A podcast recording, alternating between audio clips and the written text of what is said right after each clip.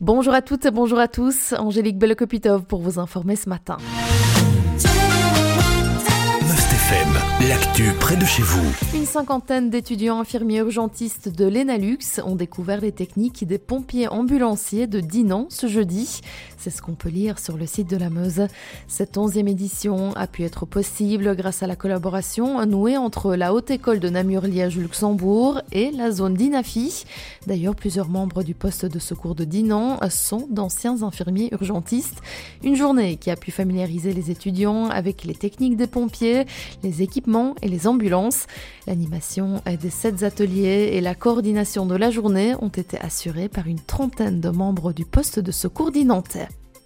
Judiciaire maintenant, sachez que Maître Mayence, l'avocat de Mathieu Wattier, accusé d'avoir tué son grand-père en mai 2020 à Couvin, a demandé l'acquittement.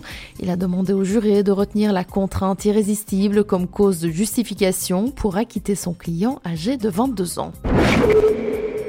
Cet appel à la générosité aussi, les Molons ont besoin des Namurois et des passionnés du folklore wallon pour sauver leur char. Ça fait 4 ans que leur véhicule est coincé au garage, euh, recalé par le contrôle technique. C'est le système de freinage qui pose problème puisqu'il est défectueux, comme l'explique dans la Meuse Christophe Dubois, secrétaire de la Société Royale Montcrabeau. Conséquence, impossible de faire monter le véhicule sur l'autoroute et les 40 melons euh, ne peuvent pas se reproduire à l'étranger. Et la mise en conformité pour une nouvelle homologation par le SPF Mobilité nécessite de gros travaux d'entretien qui coûteraient près de 15 000 euros. Après avoir tout essayé, les molons se tournent donc vers la générosité des Namurois. En 24 heures, 10% de la somme a pu être réunie. Ils espèrent donc récolter le total en 10 jours, sans quoi leur char risque de vivre sa dernière prestation au Corso de Jambes, prévu ce lundi de Pentecôte.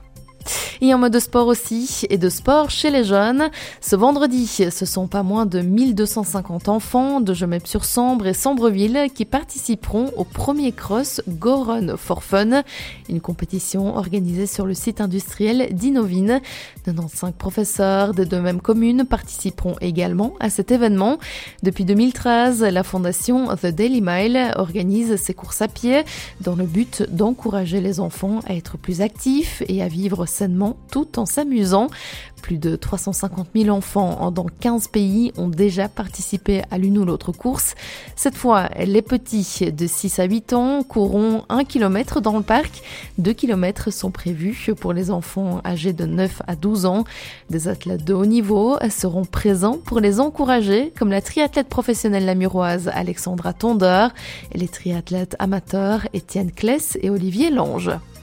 Enfin, euh, vous le savez peut-être, la saison du chemin de fer à vapeur des Trois-Vallées bat son plein à Mariembourg et deux trains repas spéciaux sont prévus. Aujourd'hui, le train des voisins donnerait une occasion de se rencontrer autour d'un barbecue. Au menu, jeux en bois, grimage, bière au fût, tombola, animation musicale et visite de la nouvelle extension du musée. Le rendez-vous est donné aujourd'hui dès 17h.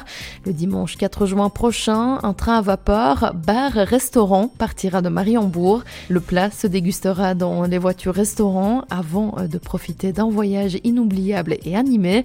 Informations et réservations sur www.cfv3v, qui est l'abréviation du chemin de fer à vapeur des Trois-Vallées, donc www.cfv3v.eu. L'information régionale en radio. C'est sur Must FM.